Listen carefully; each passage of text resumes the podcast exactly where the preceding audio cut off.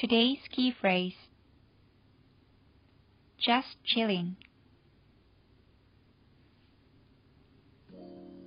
今回は chill という単語の代表的な3つの使い方 Part 3です。前回は She's a very chill girl のようにリラックスした落ち着いたという意味合いでの chill の使い方をご紹介しました。今回は chill を使って特に何もしていないという表現をしてみましょう。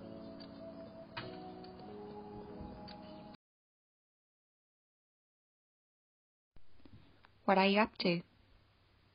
今、何してるの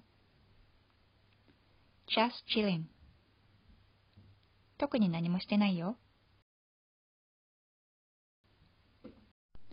このように chill を使って特に決まったことをするわけでもなくお家で過ごしたりだらだらしたりしているというニュアンスを相手に伝えることもできます。それでは繰り返してみましょう。Repeat after me. Just chilling. I'm gonna chill at home tomorrow.